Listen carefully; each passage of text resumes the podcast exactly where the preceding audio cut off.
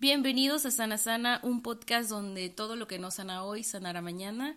Yo soy Isabel Santillán, creadora de Oprana Nutrición, y el día de hoy tenemos una invitada especial, mi colega y amiga Monse Zavala, creadora de Philosophy, y bueno, ahorita ya le voy a pasar el micro para que ella se presente y nos cuente un poquito más sobre su experiencia estudiando nutrición.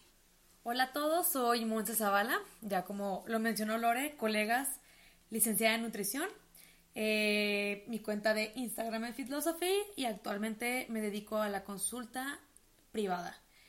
Eh, un poquito de contexto de mí, soy un poquito más grande que Lore. Eh, nutrición fue mi segunda carrera, estudié arquitectura, la cual ejercí hasta hace pocos meses, varios años, y después tomé la decisión de estudiar nutrición, donde nos conocimos Lore y yo. Bueno, tampoco es tan grande, yo tengo 24. bueno, yo unos 30, pero cuando entramos en la carrera yo era la señora de 25 con fuera niñas de 17, 18 años. Entonces sí había una pequeña... Una brecha de generación ahí. Pero eh, bueno, eso no les he platicado yo. Yo me cambié de carrera, estudiaba diseño y por eso conocí a Monse, porque justo entré en el ciclo en el que pues no es tan casual, o sea, no es como cuando entran tantas personas. No, entramos en mayo, entonces Normalmente la gente entra en agosto y los que no entran en agosto entran en enero y nosotras en mayo. Y pues bueno, yo me cambié de carrera. Eso ya lo veremos en el siguiente podcast. El día de hoy queremos tratar un tema sobre las dificultades que tuvimos o los pensamientos que enfrentamos también, las situaciones, al terminar nuestra carrera, la administración del tiempo libre, decidir como para dónde darle, empezar un consultorio, cómo aclientarte, cuánto cobrar, etcétera. Entonces esperamos que este episodio les sirva demasiado para darles un norte porque justo platicaba con Monse de esto, de grabar esto, porque nosotros sentimos que salimos sin un norte, que queríamos a lo mejor alguna experiencia, alguien que nos dijera para dónde darle, que no sé, un ánimo, algo que te levantara post carrera, no sé, y no lo teníamos, entonces justo por eso estamos aquí para platicar nuestra experiencia y quisiera pues comenzar con Monse, que Monse nos platique cuáles fueron sus dificultades y pensamientos al terminar nutrición, justo. Sí, la cosa fue que yo ya había estudiado una carrera anteriormente, entonces me tocó vivir este cambio de ser estudiante a ya ser una licenciada dos veces. Yo ya tenía un poquito más como un texto de lo que iba a estar pasando. Eh, realmente yo toda la carrera me la pasé estudiando, o sea, obviamente, y trabajando en un despacho de arquitectura, entonces yo nunca dejé de trabajar.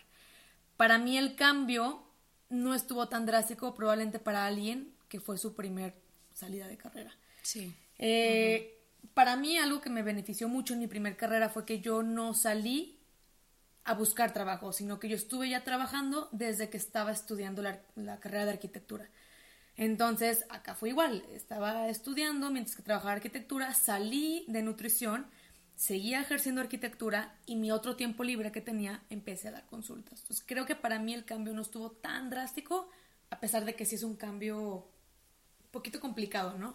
Sí. Bueno, en mi caso fue distinto. Yo creo que yo sí, bueno, me dio la tristeza, no quiero decir que me deprimí, pero sí me dio tristeza, porque justo cuando salí de la carrera, como era mi primer carrera así bien terminada, todo y así, no sabía qué hacer, o sea, tenía demasiado tiempo libre, ya no tenía materias, no tenía alguien que me dijera, ah, tienes que entregar tanta, la tarea para tal fecha o así, no tenía fechas de entrega de nada.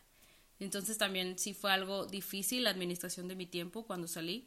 Y creo que aquí es donde eh, Monse justo el otro día me platicaba que un consejo que podía darles ella es esto de láncense, practiquen, empiecen a dar consulta, ¿no? Durante el estudio, pues. Sí, claro, porque creo que te da un mejor panorama de lo que va a ser la vida real.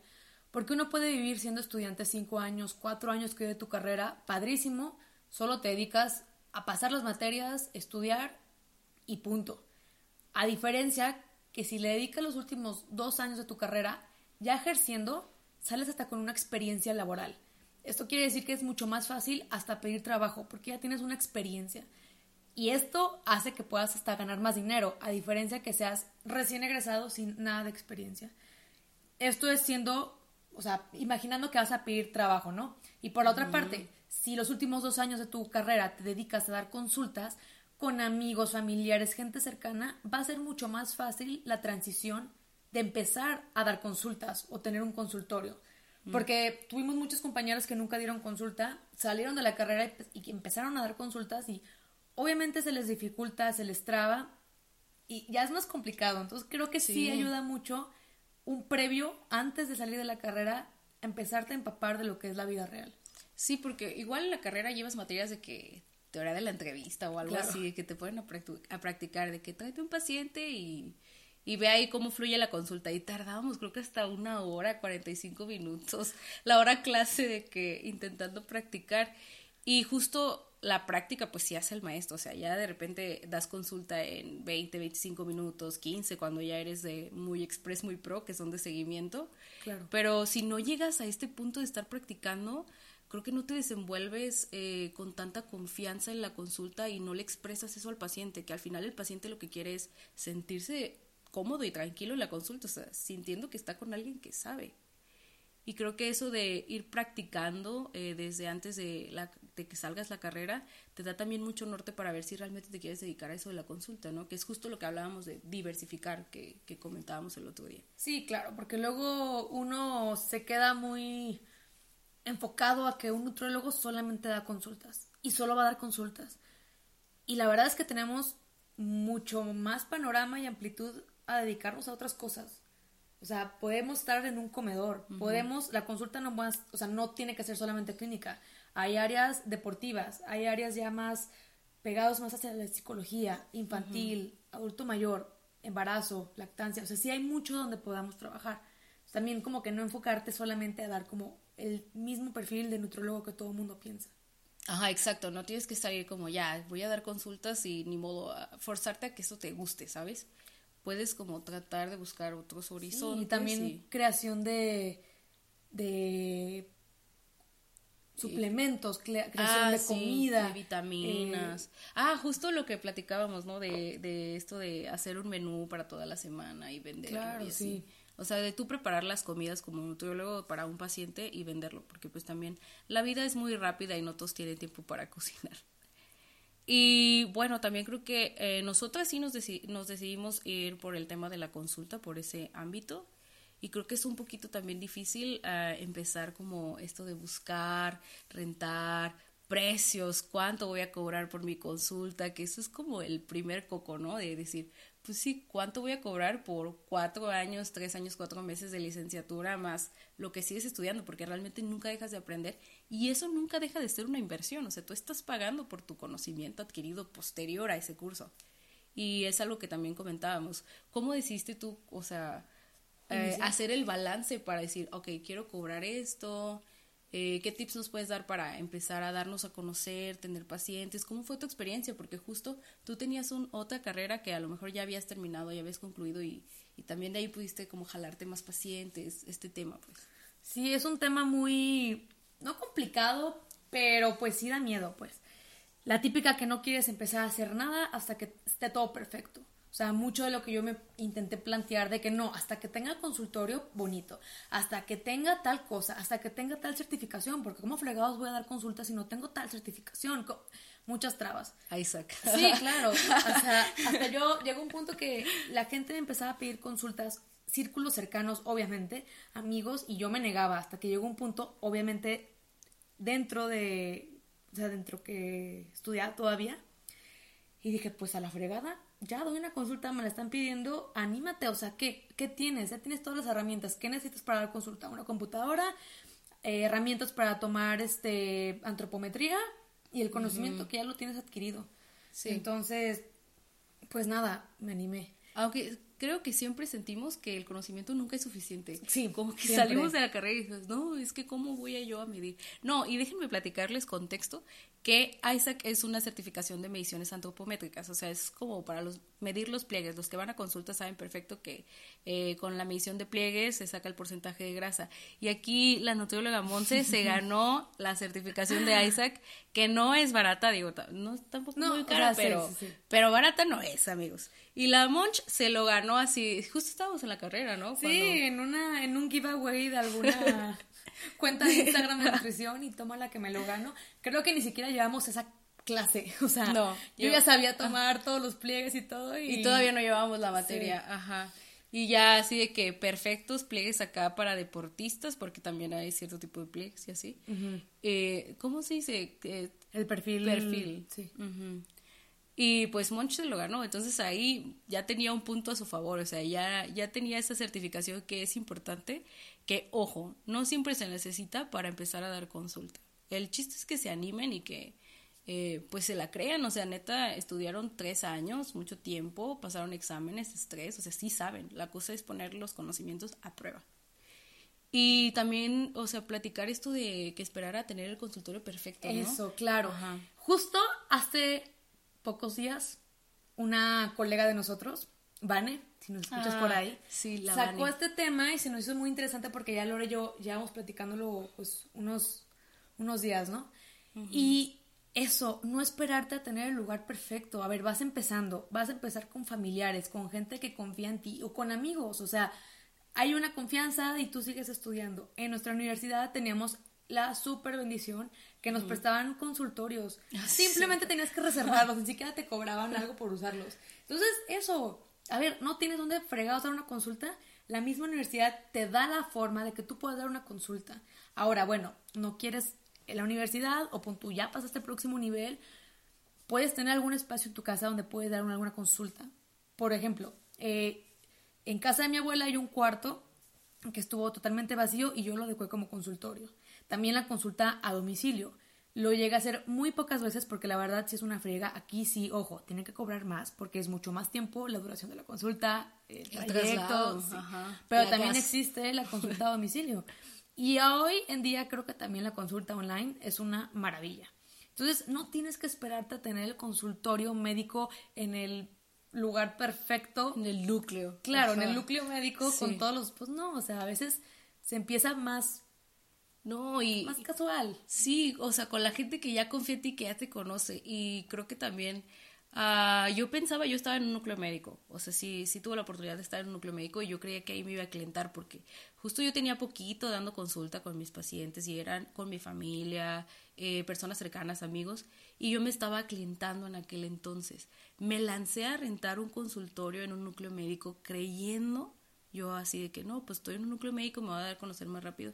Y la verdad es que no. O sea, creo que lo mejor es eh, la referencia de boca en boca, ¿no? Y justo hablábamos de esto también de haz súper bien tu trabajo para que las personas te recomienden. ¿Cómo clientarte? Al principio es complicado. Sí, claro, es muy complicado, pues. Pero siempre hay alguien que, o sea, confía en ti y se hace las cosas bien tú y le va bien al paciente. Como dice Lore, la voz se pasa. Obviamente también el paciente tiene que echarle ganas. Porque uno Sí. cree que el nutriólogo es mágico y que vas a hacer maravillas. Pero bueno, creo que si haces bien tu trabajo y el paciente está decidido a lograr sus metas, se pasa la voz. Sí, creo que hasta ahorita eh, un tip que les podemos compartir para que vayan aclientándose es a abrir sus redes sociales. Sí, la verdad es algo que no tiene, no tiene gran inversión. O sea, simplemente es tener una plataforma donde te puedas dar a conocer, estar activo y Sí, pues nada, llegas, Instagram. sí, tienes un mayor alcance y la gente te conoce. Aprovechen TikTok, creces muy rápido y gratis. Eh, también Otra ah, cosa también que se me olvidó decir, lo de los consultorios. Probablemente ya llegaste a todo lo que te hemos dicho, ¿no? Que la consulta online, que el- tu casa, que la universidad, pero probablemente vas a dar el brinco a ya tener un consultorio.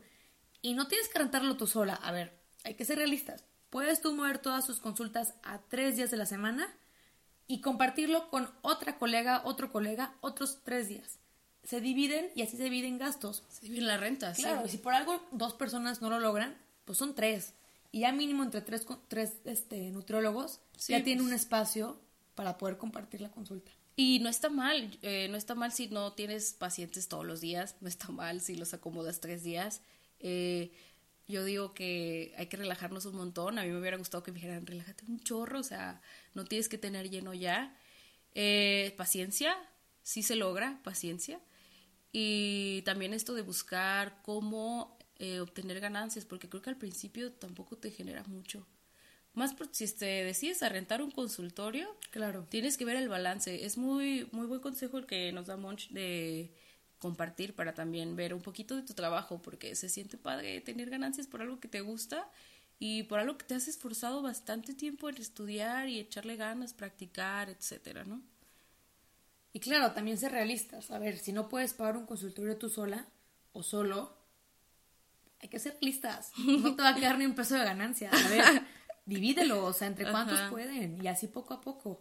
Y así como se mencionó al principio, diversificar. No tienes que solamente dar consultas. A ver, igual te sale un proyecto de ayúdame a hacer la tabla nutrimental de algún producto y cobras por eso. Oye, este, yo hace poco tuve un proyecto con un equipo de fútbol de simplemente mediciones. Nada de consulta, simplemente mediciones. Va, perfecto. Se toma la medición, súper bien. O sea, no todo tiene que ser consulta. Sí, no, o sea, te vas por otros proyectos que también, eh, pues, pues puedes ir dándole, o sea, no, no tienes que obligarte a dar consulta o a que ese sea el único nicho que, que vayas a tener. Digo, yo también hacía clases de barré. Mientras daba consultas, trabajaba en un barré y eso pues también me ayudó a ganar un poquito de dinero extra y también a tener una experiencia distinta que te enriquece. Ah, uh, esta es buenísima. Eh, creo que cuando te unes con más colegas, puedes tener mayor experiencia de la experiencia de los demás. Ah, totalmente. Como que aprendes más, ¿no? Incluso hasta nosotras nos hemos echado la mano en cuanto a, oye, tengo duda de cómo se mide este pliegue. sí, claro. Oye, ¿cómo le harías para esta dieta de este paciente que tiene tal, tal, tal problema? O no sé. Sí, también entre nosotros, nosotras echarnos la mano, pues, porque a veces hay muchas personas muy egoístas y cerradas y no quiero que nadie sepa cómo hago la consulta y mi ex. No, no, no. O sea, mi ex. Sí, no. La verdad, creo que yo tuve muy buenas amistades en la universidad y todas nos hemos apoyado en muchas cosas. O sea, así como dice Lore, oye, recuérdame cómo se tomaba el pliegue de la pantorrilla. Nunca lo tomo, por ejemplo. Ah, mira, padrísimo esto. Oye, ¿cómo te ha ido a ti con pacientes con problemas eh? renales, diabetes o... Ah, mira, yo le he hecho así. Oye, yo tengo un paciente que es este maratonista. Más o menos, o sea, y así. O hasta lo refieres, o sea. Exactamente, hasta referirnos, ¿no? Sí, como digo, bueno, a lo mejor mi fuerte no es maratón y, Exactamente. y Monch se avienta a pacientes que hacen, pues qué, pues sí, trails y maratones y todo, y pues ya. Y digo, oye, te refiero a mi paciente, ¿qué te parece? Claro, y yo, la verdad, eh, renales clínicos, Ajá. no, no es lo mío y también pues tenemos que buscar quién se dedique a eso. Ah, y luego pues también están las finanzas, que creo que es algo también un tema importante, cuidar tú tus ingresos, para que por lo menos veas si te alcanza para pagar la renta, o sea, o pues sí, también volvemos al tema de ser realistas. Un tip que les podemos dar es hagan un Excel, que es algo muy fácil, muy rápido, muy barato que tienen en su computadora y pueden poner la fecha, el paciente y el monto que le cobraron al paciente y así van teniendo un, pues sí, como un feedback de cuánto van ganando al mes. A lo mejor en enero les va súper bien porque enero es el mes de los nutriólogos. Totalmente. y a lo mejor en diciembre pues baja un poquito. Totalmente. Uno llora en diciembre, no se crea. Pero sí, o sea, podemos ir viendo también cuánto cobrar, a lo mejor cuál mes fue tu fuerte, cuántos pacientes, cuántas consultas diste, incluso las que no cobres, porque yo, yo no cobraba las de mi familia y es una pérdida, o sea, sí, o sea, los te quiero mucho, pero, pero pues sí, también tenemos que anotar los pacientes y ahí le pones, pues le cobré cero, para que veas al, al final, no sé, al mes diste 80 consultas y de esas 80 cobraste 70, cosas así. Y también el cuánto cobrar, ¿eh? Porque siento que nos hacemos menos durante los últimos semestres o cuatrimestres de la carrera, como que no quieres cobrar como profesional porque sigues estudiando o ya sales y es como, ah, no, soy, soy recién egresada, ¿cómo voy a cobrar lo que no me ha llegado el título. O sea, claro, no, no, no, oye, perdóname, pero tienes la misma, o sea, capacidad que alguien que salió hace dos, tres años, o sea, estudiaron lo mismo. Y eso, muchos, a muchos les da mucho miedo. Ay, no, te cobro 100 pesos la consulta, 150 pesos la consulta. No, chica. Híjole. sí. La verdad, esto ya es muy personal. Cada quien sabe lo que debe de cobrar. Como dice Lore, saca tus finanzas. A ver, ¿cuántos pacientes tienes al mes? ¿Cuánto cobras? ¿Cuánto cobras? ¿Cuánto pagas de renta? de renta? Luz, internet, lo que tengas, algún servicio extra, tus ganancias y vas sacando un promedio. Si no tienes ni idea, date cuenta cuánto cobran tus colegas. Sí, te puedes dar cuenta. O sea, obviamente un colega que tenga una maestría probablemente va a cobrar mucho más que alguien que no la tiene. Alguien que tenga diplomados, cursos, que se siga actualizando, probablemente cobre más que alguien que no. Oye, tu cerebro cuesta. sí, oigan, sí. Hay ahorita demasiadas personas sin ninguna educación nutricional que dan consultas, que dan dietas. Vean lo que cobran ellos, no es posible, o sea, tómense valor. Nosotras nos quejamos de eso, la verdad. Ah, o sea, decimos, ¿cómo es posible si yo estudié tanto y va a venir un influencer a decir que también nosotros nos las damos de influencer? Pero, pero pues sí le estudiamos y creo que es un tema mm, que vivimos mucho en la carrera. Decir, sí, muy, Dios! Muy controversial. sí, como fregados que esta personita esté cobrando mil pesos la consulta si el nutriólogo es, o sea. Ni título tiene. Y aguas con esas personitas. Luego terminan con problemas renales o... O mal informados. Sí. Pero eh, también creo que ustedes deben de ponerse un sueldo porque el tener, el tener un consultorio es tú ser tu propio jefe, administrador de tu tiempo, tengan un calendario, Google Calendar, no les cuesta nada, descárguenlo, pongan ahí todas sus citas, eh, háganse un, pues sí, un horario así de que a qué hora me tengo que levantar, sean súper responsables, con sus consultas, el tiempo, no hagan esperar a sus pacientes. Creo que unos los lo vivimos en carne propia cuando esperamos como hasta una hora y media al doctor. Y no está chido, o sea, tienes tu tiempo medido. Y creo que también el pagarte o darte un sueldo es una motivación de que lo que estás haciendo sirve, lo que estás haciendo reditúa.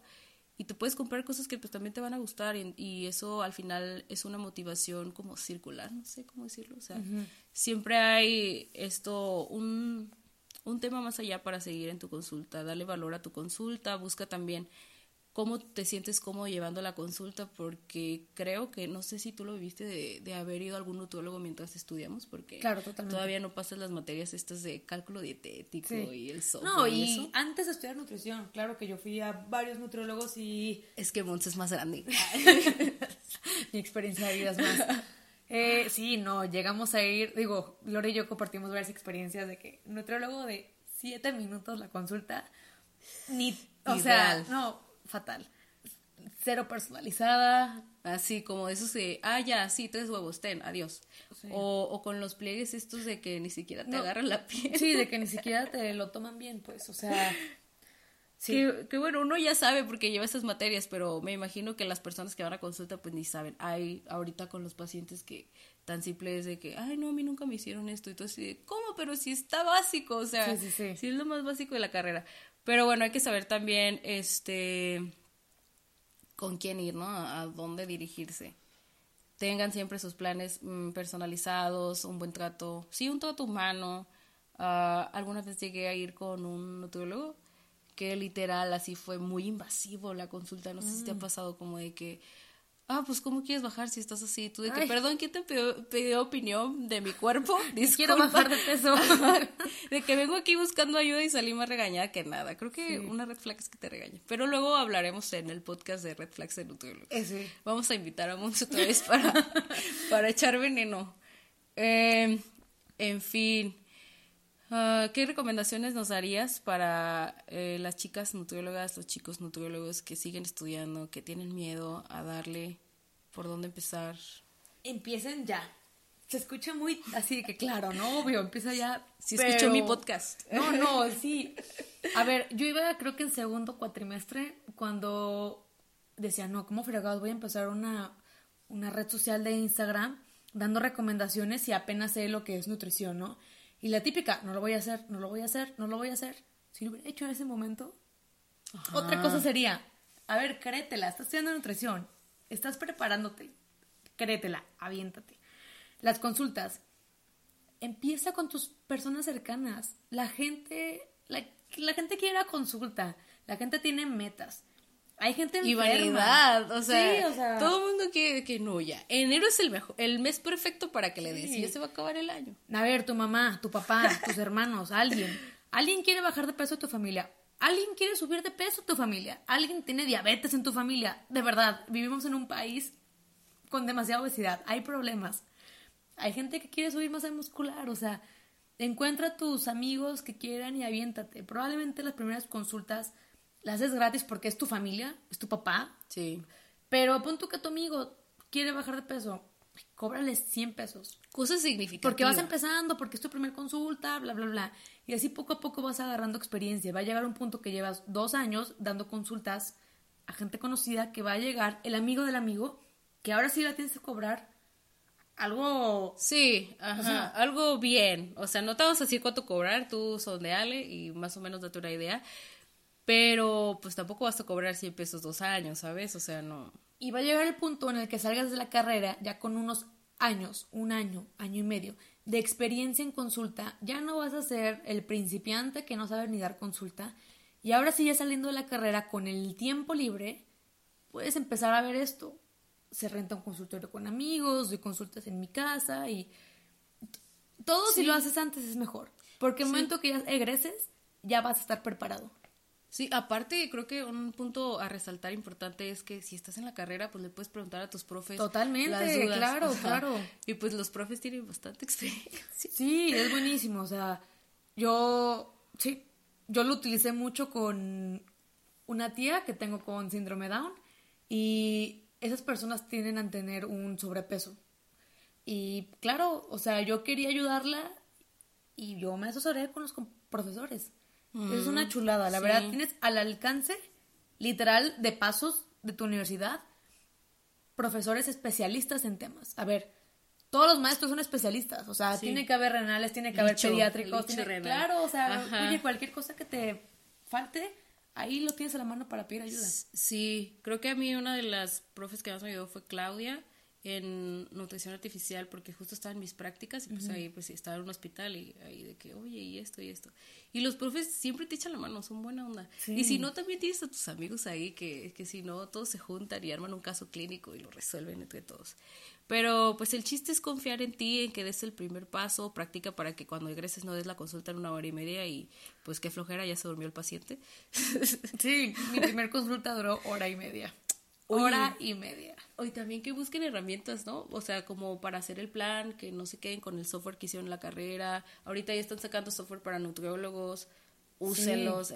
que hay unos así de que esto no es promo, pero se los vamos a decir. Avena, Nutrimind y otros de esos que pueden usar. Es mucho más rápida la consulta, mucho, mucho más rápido el cálculo, se llevan menos tiempo, le entregan al paciente su dieta. Eh, en menores horas, no sé, claro. que pues obviamente hagan cosas bien, hagan cosas personalizadas. No, que no les dé la flojera, que su trabajo siempre hable bien de ustedes. Y también eso, creo que el estarse actualizando. O sea, salimos hace dos años. Dos años. Y yo ya me eché un diplomado, estoy ahorita en un curso, o sea, siempre estamos tratando de actualizarnos. Sí, y creo que también ah, ahí vas viendo para a lo que te quieres dedicar. Yo les decía que no sabía que me iba a gustar deportivo, ya tomé una certificación en fisicoculturismo eh, y varias de estas cosas que he tomado, también tomé una nutrición deportiva, que son cursos, no son diplomados, pero puedes empezar como para ir viendo para dónde le quieres dar, a lo mejor no quieres invertir en un diplomado porque no sabes si eso va a ser para ti o no, pero puedes invertir en alguna buena certificación con, con buenos profesores y de ahí vas viendo si te gusta el tema o no, si mejor le cambias y ya cuando te decidas bien, le entras a una maestría, porque muchas de las veces es de que salgo de la carrera y ya maestría para ganar más. Claro, ni sabes qué fregados quieres de la vida y... No lo hagan, chicos, no. lo hagan. Experimenten, traten con diferentes casos y ya van, van, a darse cuenta si les gusta lo deportivo, lo clínico, lo pediátrico, lo, lo que sea. Sí, lo que sea. Y pues bueno, con esto hemos llegado al final del podcast. Eh, creo que es un podcast con mucha ah, riqueza de conocimiento, cosas así. Y para todos que les estudiantes de nutrición. Sí, o sea, anímense, amigos. Nosotros somos de la Univa o celotes. Anyway, eh, espero que hayan disfrutado este podcast. Les cedo el micrófono a Monch para que se despida con unas lindas palabras. Gracias a todos aquí por escucharnos. Ojalá les sirva a alguien. Con que a una persona le sirva, ya hicimos nuestro ya, Ya hicimos esta chamba. No se, no se hagan menos de verdad que valen mucho, son profesionales y empiecen ya. No, no esperen una luz mágica que les diga que ya es momento, simplemente háganlo. Nadie, nadie va a decirles qué hacer en su vida, o sea, no. Nadie va a llegar a levantarlos y a darles el éxito en la mano si ustedes no lo trabajan. Entonces, hágalo amigos, nos vemos en el siguiente episodio del podcast. Le damos las gracias a Monch. Gracias a ti. Síganla en Fitlosophy, ahí va a subir mucho contenido próximamente. Bueno, ya sube, pero síganla. Les voy a dejar en la descripción del, del episodio del podcast las redes sociales de Monch para que la sigan. Les dejo también las redes sociales de Oprah Nutrición y mi red personal de Isabel Santillán. Nos vemos en el siguiente podcast. Muchas gracias. Les mando abrazos. Bye. Bye.